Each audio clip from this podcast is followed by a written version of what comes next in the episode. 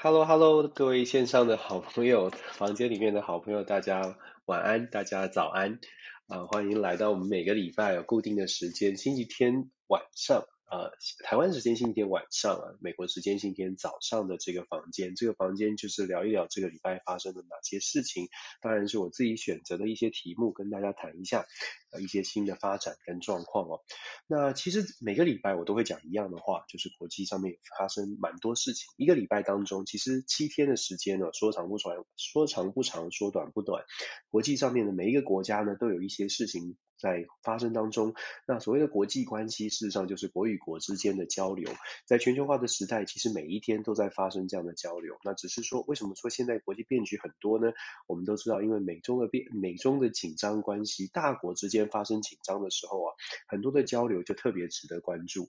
这个星期当然对对于我们台湾来说最重要的话题，我想毫无疑问的就是总统接受访问了，然后美国对于台湾的支持又增加了。很多朋友谈的是将 Oliver 的脱口秀，谈到了台湾，好像都很重要。然后在接下来我们也可以来谈一谈日本的状况哦。日本的大选今天正在发生，在亚洲时间今天正在发生，很多人呃都在呃思考或者是一直在一直在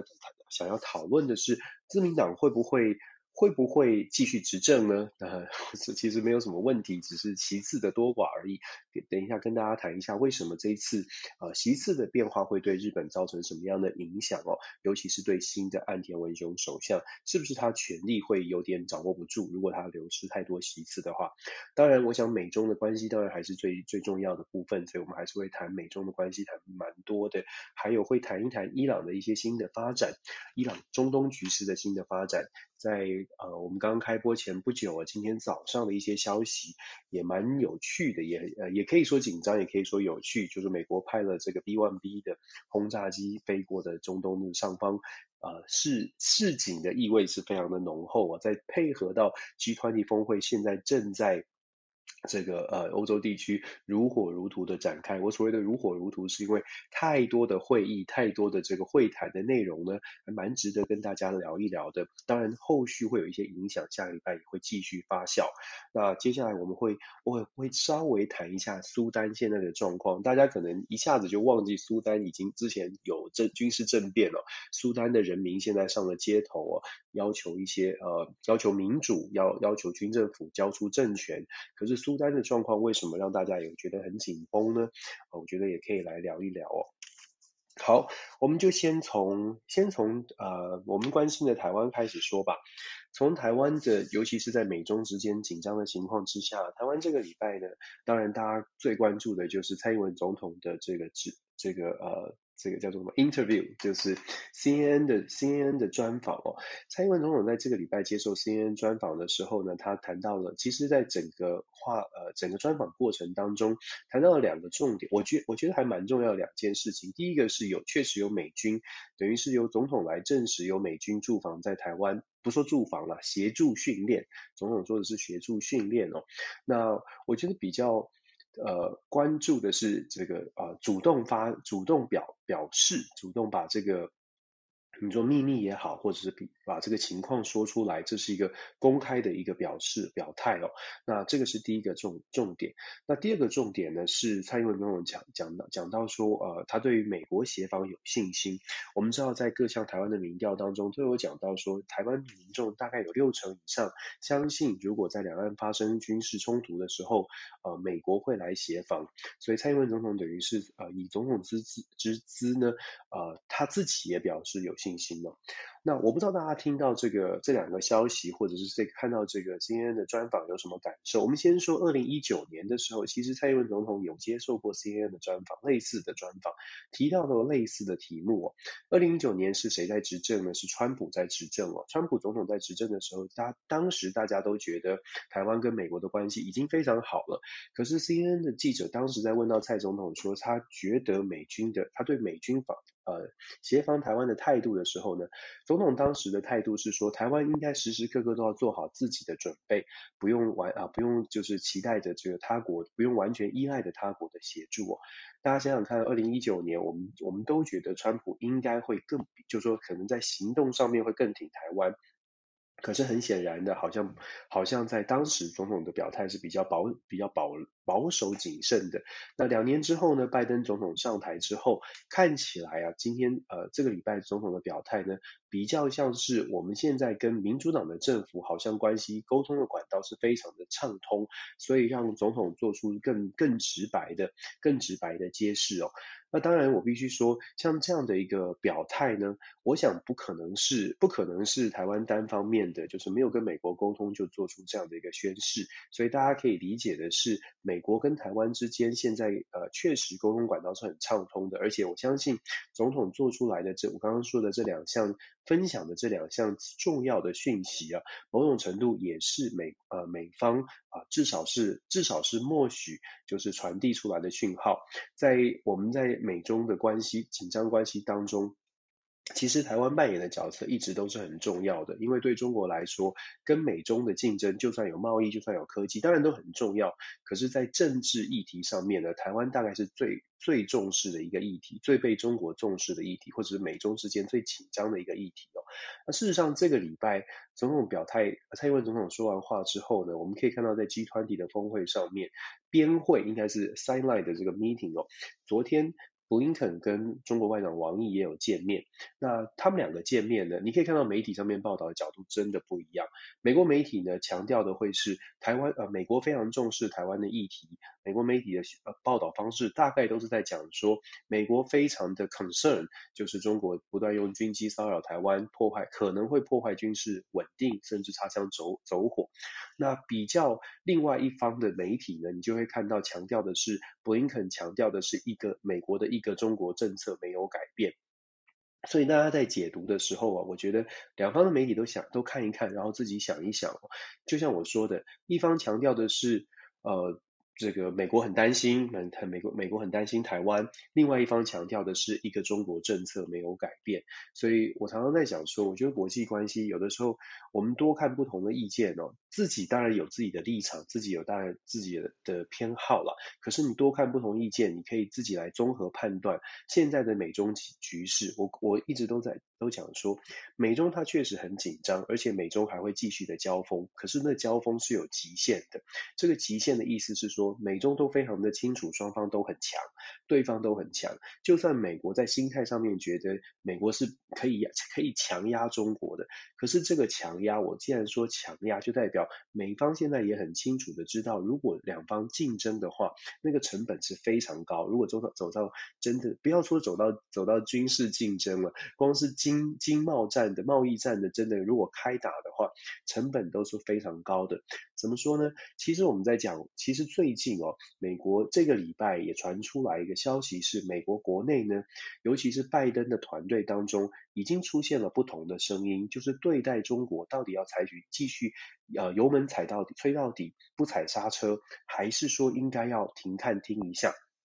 这个消息是这样传出来的，这个消息是传出来，就说拜登团队的国安顾问 Jack Sullivan 他是非常强悍的，算是民主党内的鹰派。其实呢，Kirk Campbell 啊，Jack Sullivan 啊，还有这个呃。呃，Anthony Blinken 这三位啊关键的呃亚印太事务或者是亚洲事务面面对美中竞争关键的决策者，这三位其实都算是民主党内的鹰派。就是说，民主党向向来是比过去啊，你可以看克林肯这克林顿总统执政时期，民主党抱持的态度。多半是说，哎，中国有庞大的市场，我们应该要想办法跟中国多交流。即便到了奥巴马时代，所谓的 Pivot to Asia，重返亚洲，奥巴马克林顿的组合呢，这个国务卿克林顿的组合，虽然强调亚洲很重要，也看到了中国崛起啊，对美国的这个跟美国的差距是缩小的。可是当时从九呃这个重返亚洲的策略当中，其实对中国并没有非常的强势。真正美国开始对中国强势的，二零一二年之后 Pivot to Asia，可是真正美国开始对中国强势，真的是在拜登呃川普呃上任之后哦，开始更加的强调所谓的美国利益。那当然这跟共和党本身的意识形态，共和党本身就是觉得在国防外交上就是要采取比较鹰派的立场是有点关系的。可是民主党政府呢，现在拜登政府上任之后，没有办法去把这个鹰派的这个强强度把它收回来。那连民主党内的鹰派，我刚刚说的，连民主党内的鹰派呢，现在对中国的态度也是非常强硬。那这个礼拜发生什么样的新闻呢？这个礼拜的新闻是传出 Jack Sullivan 跟啊、我们知道的美国的贸易代表戴奇 Catherine Tai，呃台台湾的台湾裔的美国人哦，Taiwanese American。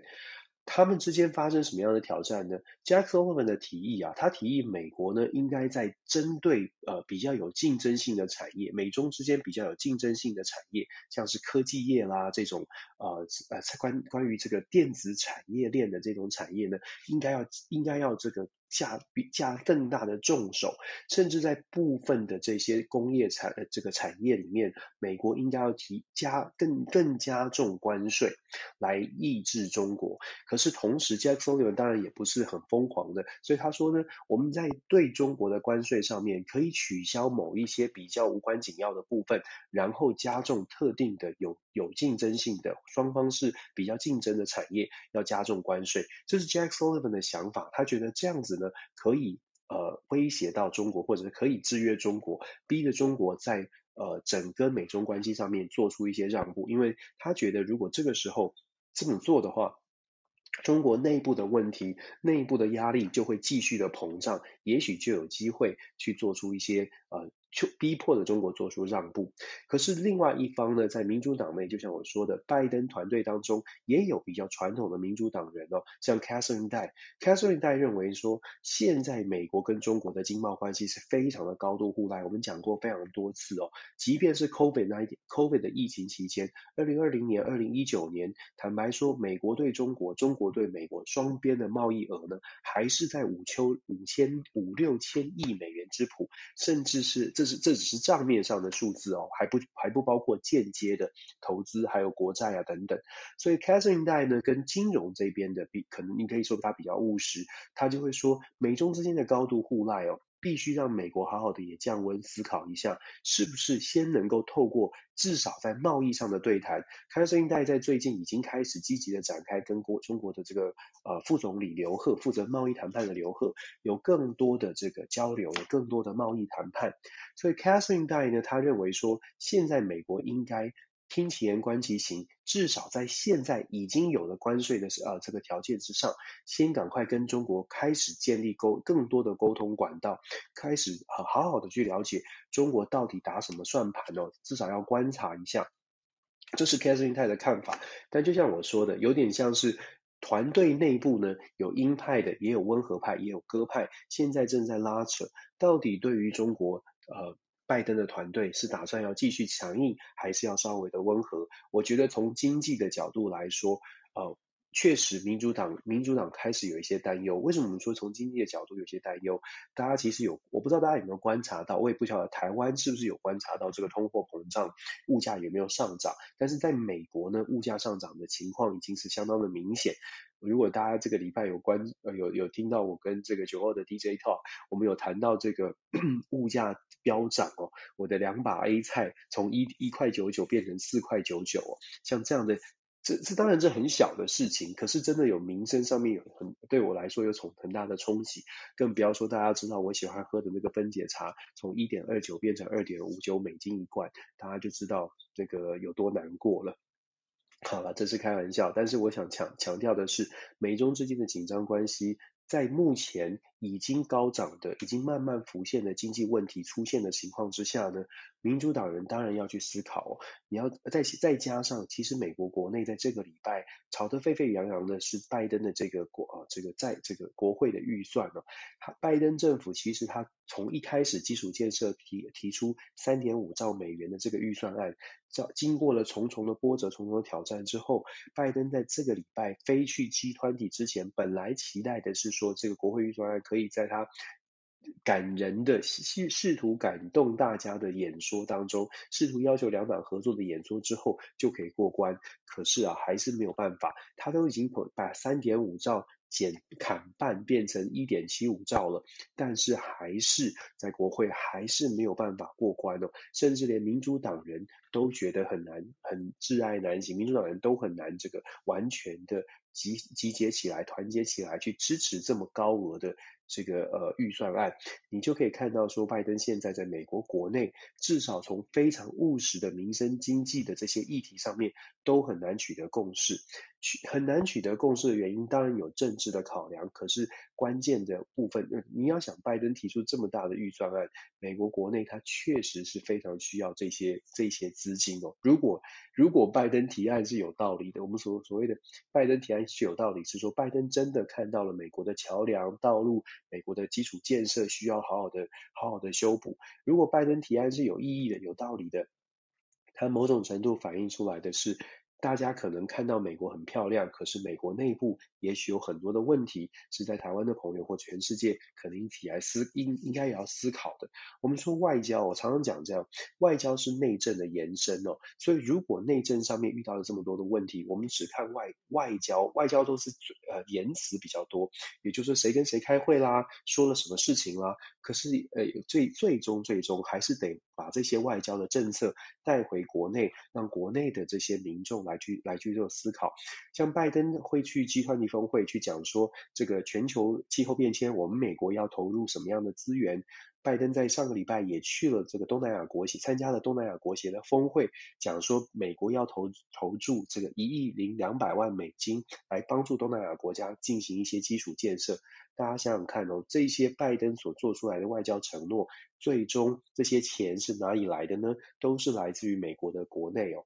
所以拜登他他的这些外交政策，是不是能够得到美国内部的这个允许或背书？这是外国，就是至少 G20 峰会之啊，他去 G20 峰会之前，之所以想要通过这些预算，就是因为想要呈现给这些到要准备接收他的外交承诺的这些国家，让他们知道说，美国国内他是可以搞定的。可是很可惜，就像我说的，很可惜，拜登在出访之前，没有真正的有机会让这个预算案过关哦。我们讲这么多，讲呢就是说美中之间的紧张啊，它不只是看这个表面上面的这种紧张，其实内部美国国内内部的一些 debate，刚刚我说的鹰派对鸽派，还有美国现实生活的部分，也要纳入整体的考量。当我们看到美国很强力的支持台湾，或者很强力的在对抗中国的时候，这我们看到的是外交，是最后是是这个外交辞令、外交的交锋，外交辞外交的交锋绝对不能示弱的，就在外交场上，你不管你不管国内已经多虚了，你在外交上面你绝对不会示弱，你绝对不会说，哎呀，我们真的已经没钱了，所以所以好吧好吧，算了，我们就我们就好好相处吧。不管你怎么样，你都不会看到这种状况哦。所以当我们看到新闻，尤其新闻在解读的时候，如果只看表面，就是我刚刚一开始说的，哦，美国很重视台湾的这个安危，然后要求中国不要再继续这个。都用这个武力来骚扰台海，要保持台海的稳定，这是刚刚说的一方的说法。如果你只看到这一方的说法，你会觉得说，嗯，美国挺台湾，美国怎么样？美国有很大的这个力量我在背后，会继续支持台湾。我们也讲了好多次，美国一定会支持台湾。可是我们知道，美国支持台湾。我们更要知道的是，最后如果真的发生什么事，美国有什么样的实力，或者美国会做出什么行动是比较重要的。说很简单，每个人都可以说我挺你到底。你有没有发现，身边的朋友很很多时候遇到状况的时候呢，都是。呃，那些讲想说我们我们会挺你到底的朋友，到底剩下几个真的挺你到底？我的意思是，真的有行动，真的可能你需要钱出困的时候，有朋友真的拿钱出来，而且是大笔的钱，啊，不会有犹豫，毫不犹豫的。你身边有多少这样的朋友？那这些朋友又又用多少用什么样的行动来真的做这些事情？我们不是要教人家教大跟大家讲说，哎，这个世界不要相信别人。可是其实我们自己的人生经验呢？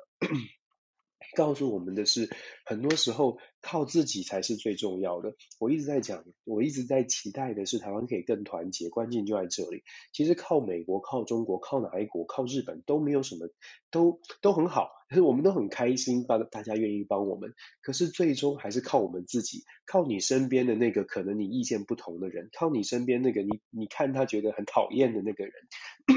最后危机发生的时候呢，可以牵到手的，也就是在他，也也就是你旁边的这个人哦，不管你喜欢还不喜欢。所以我们一直可能真的在台湾，为什么我说希望看国际新闻，大家可以看不同的面向，不管你多喜欢美国或多喜欢这个中国大陆，还是多面多面向的来观察，然后一起来仔细的思考，各国都是从自己的角度在出发，这也是为什么我们说国际新闻真的要看不同面向，尤其以台湾台湾这个呃以台湾这个在夹在很多呃角力是各方势力的中间的台湾，更需要更需要冷静一点哦。有的时候太觉得说哪一个国家挺我们到底，然后你很积极的表态，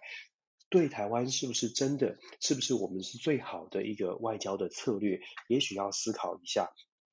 然后我很快的讲一下 John Oliver，John Oliver 这个脱口秀，我自己的一些看法哦，也许跟很多朋友不太一样哦，我不会特别的觉得这是一件令人兴奋的事情，因为其实我看 John Oliver 脱口秀也看了不少，他他的这个风格跟当然是很诙谐幽默的，包括我自己也在课堂上，在我的班上呢，对美国学生做了民调，就让他们看完之后，看看他们留下对台湾的记忆是什么，结果各位知道吗？我我请我大我请学生看完 John Oliver。之后呢，大家留下的台湾印象是台湾的国会打架，是台湾的有那个他的那个那个脱口秀里面有讲到台湾的那个吉祥物被弃置在这个议会的地下室哦。我说你们，然后他当然也有学生说啊，台湾好好可怜哦，台湾好好好无奈哦，中国中国打压台湾。我的意思是说，我们看到这样的一个脱口秀的时候，我们会觉得很有感，我们觉得台湾被重视了。可是大家有没有想过，这个脱口秀的 target audience 是不是台湾人？如果如果他的 target audience 是美国人的话，你我们要可能就要去思考的是，美国或者是西方呃英语国家的这些民众，他看见之后他会是什么感觉？我要强调的是，有的时候我们我们看见的角度，跟这些可能从来不知道台湾或从来不知道这些亚洲事务的。这些外国人，我必须说，美国人其实真的没有那么多，没有想象多中的这么有国际观哦。所以我说我在课堂上做这个小小的实验呢，证实什么？证实说这个江 Olive 的脱口秀，它就是一个脱口秀的性质。那它所传递出来的讯号，当然你可以说，呃，我们从台湾看，我们看到了台湾被看见。可是从美国人的角度看，他留下的印象不是台湾，呃。就不是我们看见的那个样子，他看见的角度跟我们是不一样的。当然了，我的这个样本也很小，可是从我的这个小样本当中，我看见的是比较多的问号，比较多的可惜，因为我也期待他们看见的是台湾需要帮助，台湾需要在。被大家认知到是民主的前线，可是看完了这个将近二十分钟的脱口秀呢，笑完之后留下来的好像不是在台湾看见的消息，所以有的时候我真的呃。我也不能说我们讲的就是是是是非对错，其实我一直都说对错是大家由自己来判断。可是资讯的收集，或者我说多各方的意见的收集，是我们每一个公民可以做的，就是把各方的意见、各方的看法融合自己的看法，想一想来做做出最后的判断了。像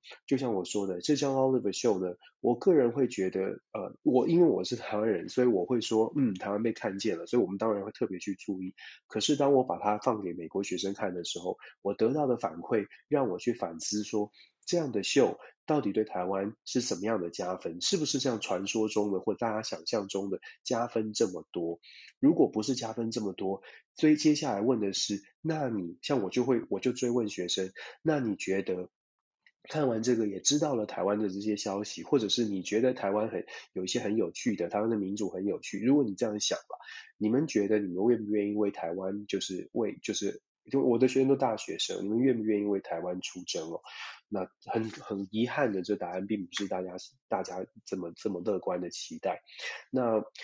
所以我，我我就说，还是说啊，我们国际新闻，我们多看多听，也不用只看我的，也不用只听我说，大家还是可以多去多去做理解哦。全全世界的民主国家都支持台湾，全世界的民主国家都愿意为台湾发声。这个是大概是没有什么问题的。我们在中华民国在台湾的这个民主的制度，也确实让很多人知道。可是呢，就像我们刚刚说的另外一个角度来看，为什么美国到目前为止，即便是这么力挺台湾，却还要去讲说一个中国政策不变呢？大家想想看，大国之间玩的游戏，是不是真的就是会挺一个国家挺到底，然后放弃了原来的原则，或者？或者是挑战他自己可能会伤害国家利益的事情，如果不会，如果大家理智的想一想，就会知道，其实没有这么简单。所谓的挺不挺，并不是，并不是零跟一之间的拉锯哦，而是在这个中间呢，可能他们大国之间也在找自己的位置，那更何况是夹在其中的台湾，更需要找位置。好了，美国跟中国，我们还有美中台关系，我们就第一个新闻跟大家分享到这边哦。接下来我们来谈一谈我们邻近的日本吧。日本的选举马上要登场了，现在正在这个如火如荼哦。自民党现在很紧张，大家看一些新闻就会看到自民党很紧张，包包括了岸田文雄啦，包括了前首相安倍。都真的是上街头去拉票，很卖力的拉票，而且去强调强调的是说这个有点有打打告急牌的意思哦。那我们就来谈谈日本的自民日本的这个这个众议院的选举，为什么自民党会去打告急牌？事实上，日本日本日本的政治哦是呃大家都呃观察日本政治，你会发现它是一个多党政治，但是它是一党，可以说是只有一个党。呃，大家都知道这个一个党呢会会继续领先下去，会继续赢下去。中间确实哦，有二零一二年曾经有换党执政，不过短短六年就换人换人了，短短几年就换人了，大家还是比较习惯自民党。自民党当中虽然是派系林立，但是整体的方向还是比较受到日本民众的接受。那这一次为什么这么紧张？我们先说这一次的众议院的选举哦，它是总共的席次是四百六十五席。那四百六十五席大家除以二就知道，过半的席次代表是自民党要拿到二两百三十三席以上，它就有。啊，它就是单独过半哦，单独过半，当然在国会当中，如果任何的争议，我们在台湾民主制度这么久，大家都知道哦，在立法院、在国会当中，单独过半呢，你就有这个啊，就。啊，就就有决定决定政策、决定议题的权利，未来的国家的走向也可以由这个单独过半的政党来主导。所以日本之自民党呢，它是非常的应，它应该是说一定得维持这个两百三十三席以上。那我们先说这个难度高不高，还是难度？为什为什么我说这难度并不并不并不算并不算太高哦？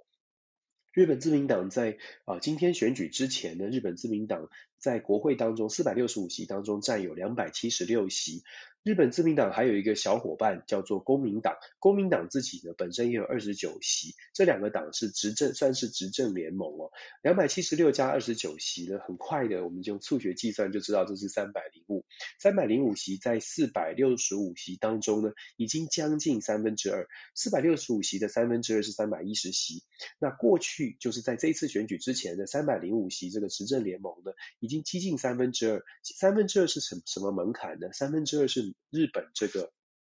三分之二是日本的修宪的门槛，修宪门槛算很高喽。可是执政联盟在这次选举之前有到三百零五席，距离修宪的这个三百一十席啊，其实只非常的接近。也就是说，如果有任何政党呢可以单一或者执政联盟可以超过三百一十席啊，日本未来的修宪大概就是执政党说了算。可是呢，很很不巧的，最近尤其是冬奥之后，然后 COVID 的疫情，让自民党它的声望是节节的下跌哦。日本的呃自民党过去啊，它的这个呃政党的支持度大概都在百分之三十五到百分之四十，好的时候有甚至超稍微稍微突破百分之四十的日本民众认同自民党。可是最近呢，他们的支持度下跌到百分之三十三十二左右，是日本自民党的一个危机。那从最新的选举民调呢，看起来日本自民党确实在这一次的这一次的选举当中可能会流失不少的席次。一个关键的原因是因为日本这一次在野党呢，五呃五大在野党哦，四个五四五个在野党呢，他们有做一个在野的联合，在野在野的整合，看起来也非常的成功。日本的四百呃四百七十四百六十五席当中，它的选举制度跟台湾现在很像，它是两百八十九席呢是从单一选区当中选出来。单一选区就是说每一个选区在一定的范围之中之中，只有一个议员会当选。单一选区的好处哦，呃。好处是大家会非常清楚我们要投给哪一个议员，大家选民会去思考。可是单一选区对于多党政治的坏处是，对于政党的坏处是，单一选区只会只会帮助两大政党突出现。因为在大家这个很简单的逻辑是，如果你在你知道你你的选票在这个选区里面只会有一个候选人出现，那你就会人人类的这个政治逻辑哦，或者是政治心理学来说，你就会只去考虑最有机会胜出的那个。人，如果你看到自民党跟好多个小党的这候选人在竞争的时候，大部分的时候呢，你会考虑这个胜出的这个。你说如果只是小党的支持者，你可能就会放弃或者是不投票了。这是过去。为什么自民党在单一选区当中总是可以出现的关键？那为什么这一次比较紧张呢？我们就刚刚说了，因为在野的这些党呢都整合了，在两百八十九个单一选区的这个选区当中啊，在野党居然整合成功，有两百一十三个选区，他们都只派出一个，就等于共推一个。在台湾呢，就想象一下啊，泛绿的阵营只推只推一个，泛蓝阵营只推一个，每一个选区都是一对一的对决的情况之下，这个。选举就会变得比较激烈，比较紧绷。这也是为什么自民党这一次陷入了苦战。在两百一十三个在野党整在野阵营整合的选区，等于是有两百一十三个都是一对一的政党对决。你可以说是自民党对上联合在野党，等于一对一的政党对决。其中呢，有超过六十个选区，它的这个选前民调是非常接近的，也就让这也就让在野党的这个。执政的自民自民党呢，感到很大的压力。那这一次呢，选举到我今天早上看的最新的预估啊，在这个自由民主党，事实上目前呢，虽然他选前是两百七十六席，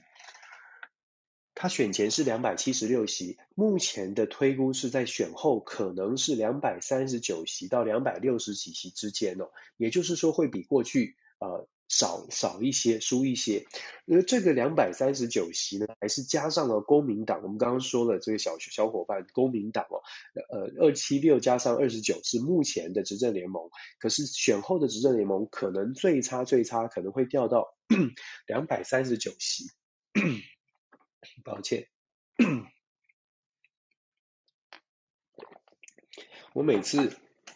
讲话或者上课都会自己忘记喝水，所以这个声音有的时候都喉咙会自己卡住，真的对，很抱歉。对，所以我们刚刚说到日本自民党这一次为什么会紧张呢？因为根据选前的民调，现在看起来哦，呃，非常有可能在这个两百三十九席落到两百三十九席左右。那对于自民党，对于这个执政联盟来说，可以说是大败哦。那这样的一个选举哦，对于日本未来，尤其是新上任的这个岸田文雄首相，会有什么样的影响呢？其实。过呃，大家可以就其实光是想象就知道，如果你是首相，你有你在国会当中有将近三分之二的人是你的人，你会觉得你讲话哦，台下的超超过一半以上都在鼓掌，都在支持。可是如果你如果你发现你在国会当中的支持度只有只有勉强的过半，那么你就要非常的小心，你的政策就可能没有办法随心所欲的提出，包括你的预算也是。那我们可以看到，可以想象的是，日本最近呢，在整个美中的紧张关系当中，日本其实在国防政策上面，尤其是自民党的这个出总裁选举的时候，就已经传出来，就说日本在于对中政策上将会比较强硬。那所谓的比较强硬呢，还包括了国防军事上面的准备也要提升。日本过去大概，我们就以国防军事预算来说，日本在过去呢。大概是呃国防军备都都在 GDP 百分之一左右，甚至不到百分之一。可是最近呢有提出来，日本自民党是说，当然这是美方期期待的事情哦。那日本他们希望说日本的国防军备可以提提升到百分之呃百分将近百分之二，这也是日本自民党有一些 政治人物已经开始提出来的事情，要把国防军备的预算提高到日本的总的 GDP 的百分之二左右。那如果岸田文雄首相他在选后，他的国会剩下两百三十九席，我们就以最糟的这个预测，只有勉强过半的两百三十九席，大家可以想象一下，就是他在国会当中遇到的挑战，他如果要增增加国防预算，或者是他想要采取比较坚决的态度。面对不管是面对美国，不管是面对中国，或者是在任何议题上面，他都要多做考量，也许就没有办法斩钉截铁的给出更明确的承诺。那我们说，如果以数字只看只以国会席次的数字来看呢，两百三十三席真的是勉强过半。日本的国会跟台湾的国会一样，其实国会的系统都差不多，都有所谓的不同的委员会，有农业委员会、国防相关的委员会。如果说呃执政联盟真的打算要在日本的国会当中真的占有完全的优势的话，他至少呢要在各委员会里面都有都有掌握这个过半以上的席次。要做到这样的话呢，按照预估啊，至至少要会至少要达到两百六十一席以上哦，两百六十一席以上。现在的自民党是有的，可是选后自民党或者是执政联盟还能不能维持这样的一个在委员会当中也占有完全的优势，这个是为什么自民党会打出所谓的告急牌，非常担心，会非常担心说接下来能不能所有的政策都按照自民党的路线在走。那我们刚刚讲国防，其实日本呢跟台湾一样，跟美国一样，跟全球都一样哦，也有遇到呃能源的问题，还有包括了国内的经济的问题。安倍经济学呢，从二零呃二零一零年代开始的，这个安前安倍前首相有打出安倍经济学。岸田文雄呢，现在他在就任的时候，他强调，现在日本呢面临一个非常关键的是，希望能够有类似这个重分配的一个概念。他希望日本的政日本的社会可以慢慢的呢比较比较更重视重分配，有点像是重新活络日本的整个社会的结构，让社会上面呢更多的人能够共我们讲是共享，好像共荣，好像听起来很。很很很中中国大陆式的这种这种经济发展哦，可是其实呢，所谓的重分配，所谓的让世界让社会上面的每一个阶层。都比较公平，比较能够有公平正义的这个发展的机会，其实是各国的所有的国家都有这样的想法。那岸田首相呢，他也主打这个议题，他也希望日本这日日本的社会可以有重新重新有呃思考怎么样分配财富。所以是不是因为在岸田时代呃就安倍时代有点像是有真的很多东西都是很类似，安倍时代比较像是某些产业先冲出去，现在看起来又要开始呃岸田希望。可以做到这样，所以我们要讲的是说，为什么这次自民党这么强调说，我们一定要岸田新首相强调说，他一定期期待说，一定要拿到稳定的多数，因为他有很多的想法，他是希望可以按照岸田时代的做法来推动。如果手上有更多的国会的选票，事实上他要推动他的政策呢，比较有可能可以可以成功哦。那。最后再讲一个，其实日本呢跟台湾也很多地方都很像，包括了投票率的部分。日本的投票率比台湾低，日本投票率在二零一七年上一次国会的时候，其实只有百分之五十三点七，相对来说在亚洲国家都算是都是偏低的。当然这也是所有工业化，尤其是发展已开发国家的。呃，共同问题，你可以看到西方民主国家越是开发的，越是呃民主走得比较久的，他们大部分的时大部分的时候，在全国的选举投票率都没有那么的高。一部分的原因是因为大家觉得可能我都是我只是呃百万人中的一票，我也不太重要。另外一方面呢，某种程度也是反映出他们觉得政治大概就是这几个政治人物这几党。大概也不会，国家的方向也不会出现太大的错乱，所以投票率并没有，并没有这么激烈，大家没有那么热切的觉得我这一票投下去，我这一次的选举就是会影响整个国家未来的发展。日本尤其如此，因为自民党执政很久，大家都觉得非常的稳定的在发展当中，所以过去的投票率并不高。可是，呃，尤其是尤其是年轻世代的投票率，在二零一七年，年轻世代二十到三十岁的年轻人，日本年轻人只有百分之三十四的投票率。相较之下呢，在台湾，我们的投票率，包括年轻世代的投票率，都都是比较高一些的。只不过日本近年来很多的在野党，不只是在野党，事实上很多的这个自民党的政策，让年轻人感觉到呃。可能不公平，可能在发展上受限，所以近年来呢，日本不断的在呼吁说年轻世代要参政，尤其是在野在野党或者是整个社会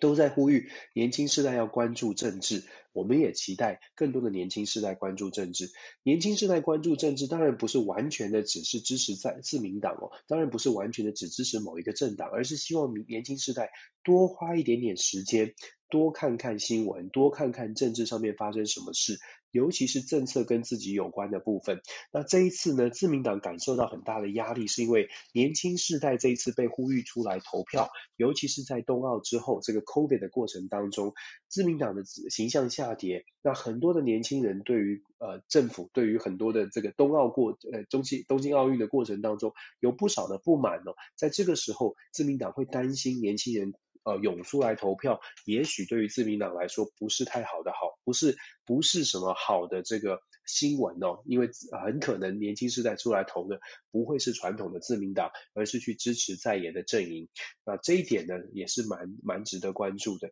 所以自民党现在啊遇到的是形象下跌、声望下跌，然后呃再加上年轻世代，再加上。有一些议题可能过去这段时间长期执政哦，有一些积累的一些挑战，所以很快的，大概在今天呃选举之后呢，我们就会知道日本未来是不是自民党能够强势的继续领导日本，还是说日本将来的这个自民党的政策可能可能会做出一些往中间靠拢，或者稍微的稍微的不没有办法由安田完全主导，今天之后就会知道答案了。接下来我们来看一下中东的局势吧。我一直都说中东的局势，其实中东过去一直以来都是不稳的、不稳定的因素哦，现在也没有变。其实现在也一样是不稳定的因素，不稳定的因素现在再加上美国已经从中东地区啊撤军，就是美国的军事的优势呢是从中东撤离了。那在阿富汗事件撤军之后，我常常在讲说，嗯，美国撤军阿富汗对于中东地区或者对于这个世界。未来时以后呃再来回头看，可能是真的世界转变的一个关键的转捩点，因为美国在中东的势力往下掉，就说不再那么关注中东，把它移到印，把整个的军力调配。呃，实力移到亚太、印太地区，看起来对于美国来说是比较有比较好的，因为以现在美国的资源看起来是不错。可是会不会造成中东地方变得更加的混乱，或者是未来中东就跟美国、美国或西方世界脱钩？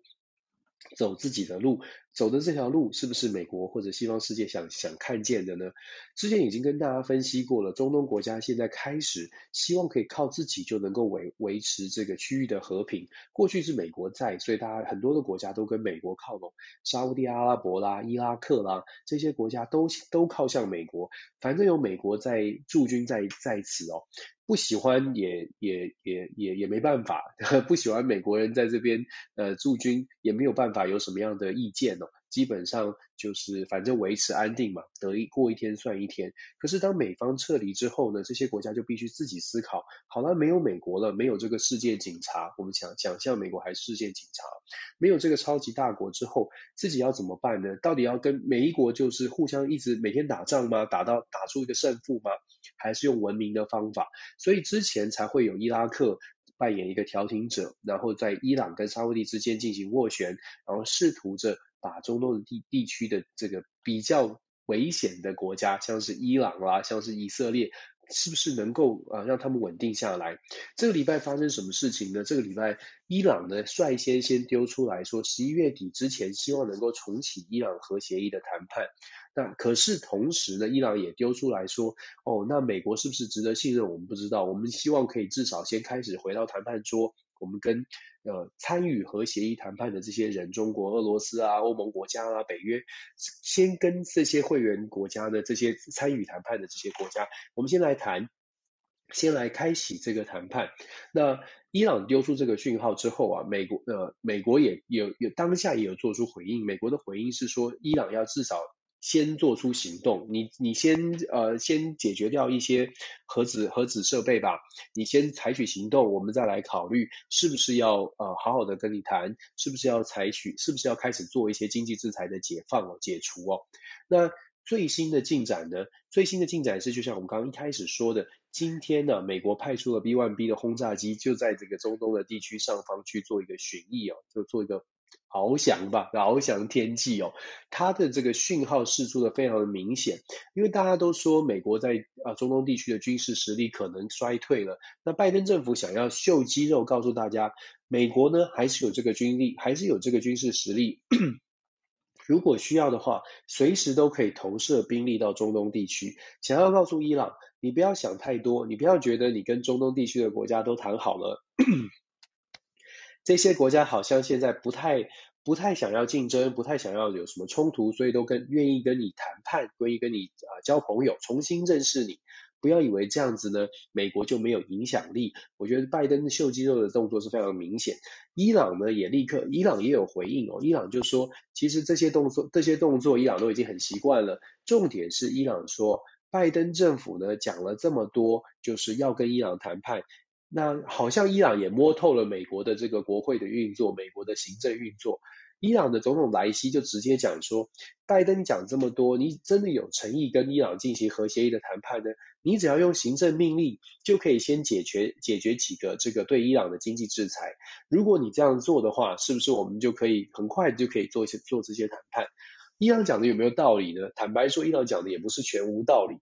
关键是卡在卡在什么呢？卡在美国跟伊朗之间呢？谁要先让步，才不会才不会让大家觉得很逊哦。谁先让步了，都可能让大家觉得，哎呦，你输了。所以双方都不想认输。就是卡关卡在这里，美国说你要先开始动作，你要先撤掉几个这个核核核子设施的呃这个可能工厂啊，可能是销毁其一些东西。那伊朗说你你你你用行政命令就可以先来处先解决掉，先至少少少一点制裁哦。那呃如果是这样的话呢，双方的僵局就卡在这里，就卡在谁先动作 都有可能。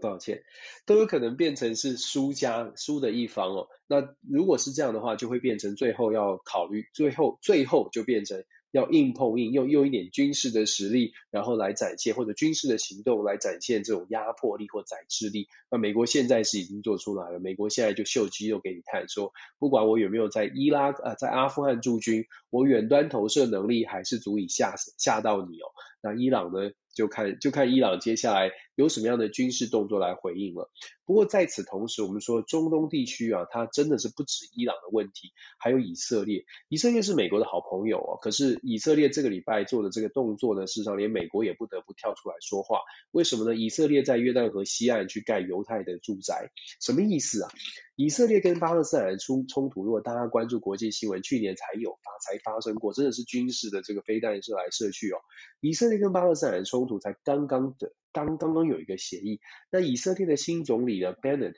呃，大家觉得说他可能不像纳坦雅胡这么强势，可是 Bennett 也是右派，即便不是纳坦雅胡这么强势，其实 Bennett 他自己本身也不是一个非常温和派的人，所以。Bennett 就是以色列的这个新的总理呢，现在开始做出一些动作，做什么动作呢？他决定呢要把这个要，我们讲很很直白大白话的话呢，很简单的说，就是以色列的这个总理跑到约旦河西岸，约旦河西岸是比较大的争议，就是以巴之间，大家都大家都说我们我们拥有这一块地方，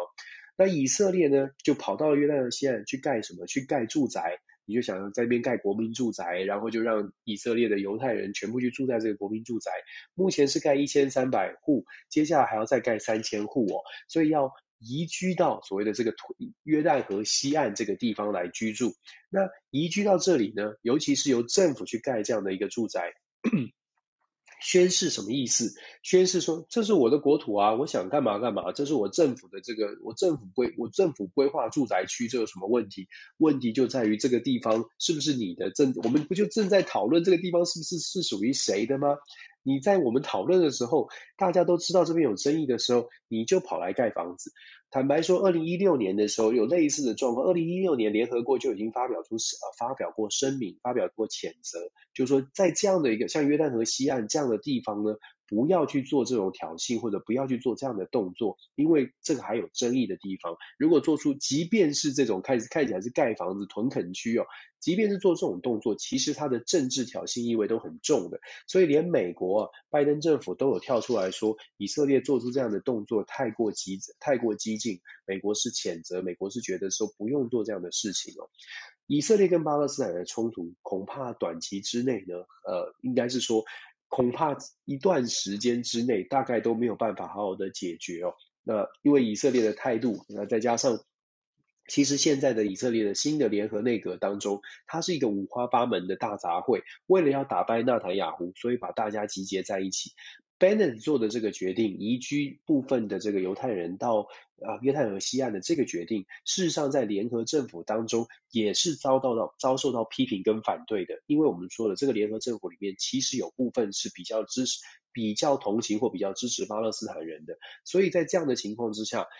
Bennett 这个动作，我我个人会解读说，Bennett 这个动作就像我刚刚说的，Bennett 他并不是一个温和派 Bennet 他。本身也是一个，就是比较一个比较右派、比较传统的、比较保守势力的，所以去挑起这个敏感的神经，我觉得后续很多的动作也许值得观察，是不是 Bennet 希望透过这样的一个呃宣誓，透过这样一个政治的宣誓的意味，然后再去挑起以巴之间的一些冲突，或者是说以色列也也在考也在考验着美国对于以色列来啊、对于以色列的支持到底到什么样的程度哦？我觉得这个是中东地区一个蛮值得关注的，因为以色列呢，呃，以色列跟伊朗之间现在大概是中东中东这个 中东区域最紧张的两国关系。除了以色列跟伊朗，其他的国家大概在阿富汗撤军之后呢，大概都变得比较比较的这个比较的这个在在韬光养晦吧，或找找寻这个和平的契机。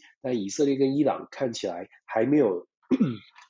还没有 settle down，还在试图的让自己在中东地区呢有更大的力量，有更大的力量。所以这个是呃以以以色列跟伊朗这两个国家值得我们在中东地区继续关注哦。那另外呢，阿富汗的部分呢，其实也蛮值得讨论的是，阿富汗现在啊，塔利班政权上位之后呢，他们正学习的怎么作为一个政府。在学习做政府的过程当中，他们现目前遇到的困境是找不到任何国际上面的国家去真正式的认承认它。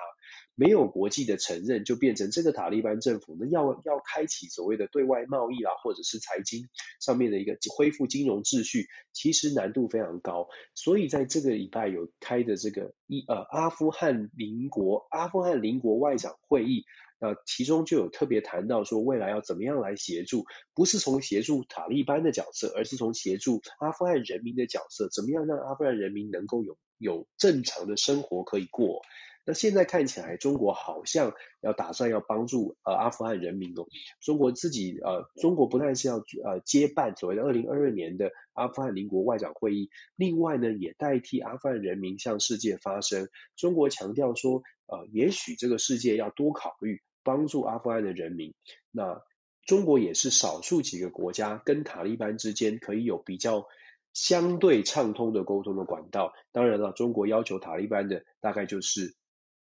最重中国最在乎的就是要要求塔利班跟东突厥西坦东突厥斯坦，也就是疆独的势力脱钩。塔利班在目前的状况看起来呢，不接不接受中国的提议也好像不太行哦，因为自己的条件不太没有太多的实力去做谈判，所以看起来呢，中国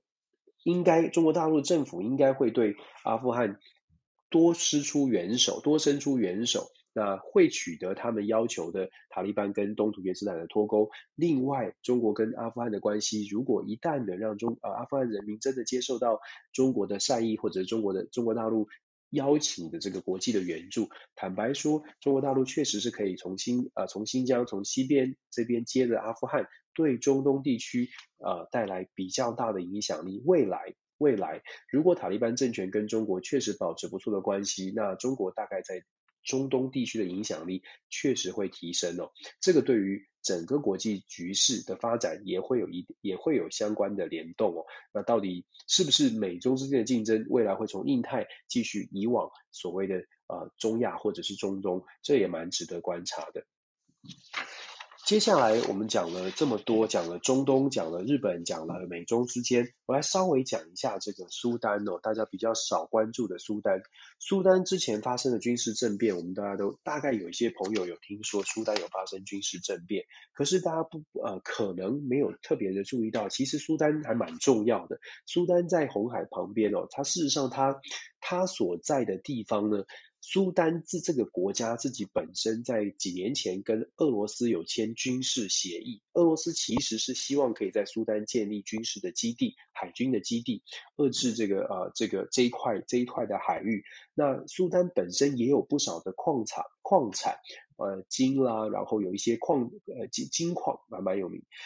苏丹本身的这些矿产呢，让苏丹这个国家虽然它很穷，虽然它好好像比较比较少人重视，可是，在很多的可是很多的国家其实都看到了苏丹的优势，苏丹的利益。苏丹过去在二零一九年好不容易推翻了独裁者，然后变成了一个比较民主的国家。可是当时他们的民主协议是文人政府跟军人政府，我们来共治这个社会，有一个所谓的议会制的集体领导制的一个社会。可是看起来最近这两年呢，好像呃状况不是很不是很理想。当然跟苏丹国内的经济表现呃不太理想有关系。我们刚刚说说通货膨膨胀，苏丹的通通货膨胀率啊，今年是来到了百分之一百二十九。这是很惊人的，基本上就是你今天买完东西之后，你明天可能价格就翻倍了。所以这样的通货膨胀率让苏丹的人民其实我们不能说民不聊生，但是其实生活是非常的不稳定的。那种种的这个因因素加诸在一起之后呢，让军方的人可能军方的这个将领可能觉得，哎，这个这个文人政府这样搞不行哦，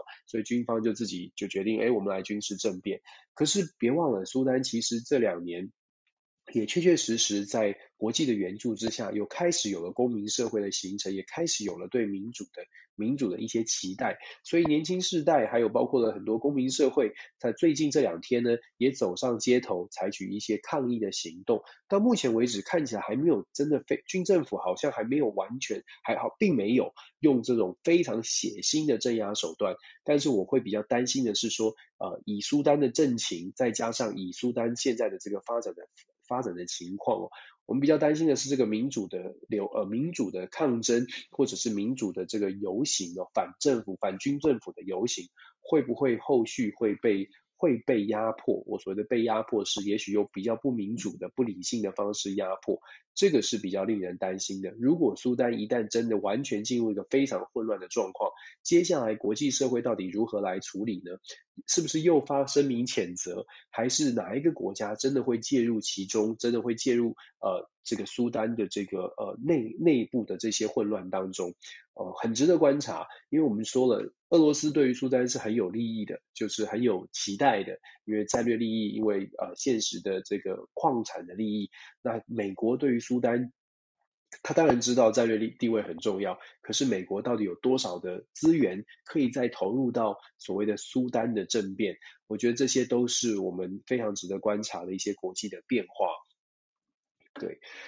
好，这个礼拜呢，大概国际新闻跟大家很很很。这个从从亚洲讲到这个中东，再讲到非洲哦，也是讲了非常的多啊。不晓得大家觉得这个星期的国际变局是不是是是是更多了，还是比较少一些哦？其实每个礼拜哦，我们就说，其实每个礼拜大家花一点点时间看一下国际上面发生什么事情。我们都知道美中美中台的关系很很重要，可是。我常说，就像蝴蝶效应一样，如果我们只关注美中台，有的时候会忽略掉，也许这个世界上还有很多的事情正在发生，而且都会牵动到，也许台湾不是那么大，可是会牵动到中国，会牵动到美国。那既然有牵动到中美两大强权的竞争，它就有机会牵扯到这两个国家的资源分配。那如果说我们觉得台湾是需要呃在中美之间做出呃权衡或者是做出计算的话，中美的实力就是我们见我们必须要去呃认真思考的。这也是为什么我们一开始一直在介绍说美国国内遇到了什么样的状况。那美国对于国外的这些承诺，为什么世界都在看啊？国美国国内的状况，为什么世界都在看美国给的这些外外部的承诺，到底能不能够成功哦？我最后可能讲一下这个，呃，既然讲到美国，就必须说，大家都会讲说，拜登这个出访 G20 这个峰会是第二次的出访，然后如果大家记得的话呢，六月份的出访哦。呃，很多人就说拜登去修补关系了，去修补了美国跟欧洲国家的关系。六月份第一次的时候，然后大家会，大家都知道为什么拜登要去修补关系，是因为拜登跟这个美国跟欧洲国家在川普时代关系变得很糟糕。那所以六月份那一次呢，如果说是修补关系的话，十月份这一次是不是有什么突破呢？坦白说，十月份这一次还是在修补关系。怎么说呢？因为十月份这一次他修补，而且十月份这一次还。我个人会觉得还比较惨的是，他修补的不是川普川普时代造成的关系，而是他上任几个月以来造成的呃关系的破裂。呃，拜登为什么要去跟法国总统马克龙见面？因为 AUKUS 之前美英澳三国的协议让法国非常的不爽。我们在新闻上面也看到了他的这个美法的关系，拜登非必须要积极修补。那这个是不是川普造成的？很显然的不是。拜登也要去跟土耳其修补关系，当然不是说呃用修补关系讲的好像美国拜托土耳其，而是拜登要去土耳其，要跟土耳其的这个亚多安去好好的谈，好好的沟通一下，因为土耳其亚多安最近看起来呢跟俄罗斯越走越近，包括军备也开始跟俄罗斯进行比较多的采购哦。为什么会这样的选择？在美俄之间，为什么土耳其会开始朝向俄国俄罗斯倾斜？这个是拜登必须要去改改善的关系。这当然跟呃。阿富汗的撤军也部分有关系，所以为什么我一直在强调，八月份美国在阿富汗撤军，它可能会影响未来整个呃，它因它就是未来整个全球变局的一个转捩点。我们十年、二十年后之呃再来看看整个的美国在全球的影响力，也许阿富汗撤军就是一个深深的烙印，让美国的形象呃就设定了某一个某一个角色在全球当中哦，不再是那个。呃，大概奠定了，就是确定了，就是美国不再是那个一超一超多强体系那个一个超强。但既然不是一超，你可以想象世界各国对于美国的态度，这些强国呢就会觉得，哎，你也不是那么强嘛，你也还好嘛。这是一个简单的心理啊，大家思考一下。如果你是第二名，然后以前那个第一名呢，哎呀，绝对台大医科，赢我一百分。你会觉得，哎呀，这个这个活了也没没什么，就是 这个生生存这个生存只是为了争取第二名，有点无聊哦。可是当这个第一名突然发现，哎，只差你十分了，你的你的那个竞争心就不太一样了，有点这个意思哦。阿富汗的撤军大概传递出来的有点像是这样，美国未来会不会再尝试起来？我们还值，我们真的是蛮值得观察的。要美要美国强势呢，或者是在台湾哦，觉得美国很强势的形象，大概就从川普时代开始的。那我们继续观。察，因为川普最近动作很多，很有可能二零二四川普又会又会再出来选举了。到目前为止，他在共和党内还是一枝独秀，遥遥领先其他的共和党政治人物。所以，我们的川普总统呢，会不会再跑出来跟拜登进行决斗？那我觉得这个也是蛮有趣的一个观察哦。川普真的是不是省油的灯，川普仍仍然就在这个呃大家的这个呃关注焦点之内哦，还没有完全的离开，可能也不会离开，所以这个也是很有趣的一个美国政治的观察。好了。这个礼，这就是我们这个礼拜的这个呃国际新闻的一个回顾哦。接下来下个礼拜呢，我们可以来呃更进一步的日本的选完之后呢，谈一谈下个礼拜会谈一谈日本的选后的情况，国会选举之后的情况。下个礼拜呢，我也想跟大家谈一谈韩国的选举。有一段时间没有谈韩国的选举，韩国的初选了，总统初选是如火如荼在发生，而且民调开始出现了一些转换哦，执政党跟在野阵营呢开始有一些拉扯，而且非常的接近。那这两个这两个这个阵营啊，呃，有一些微妙的事情，呃，细部呢就包括还有一些还有一些这个谈这个弊案啊、弊端的很有趣的故事，下礼拜可以来谈一谈韩国的选举。当然，接下来我们会谈 G20 峰会当中是不是有谈到更多的更多的消息。那当然，我们当然从台湾出发，我们也要看一下这些消息跟台湾之间的联动关系。都蛮重要的。最后祝福大家这个一切平安顺利哦。气候的意向，有些朋友关注我脸书可能会发现，我还 po 出来了这个上个礼拜龙卷风肆虐在在我家附近，在我们家这个小朋友小朋友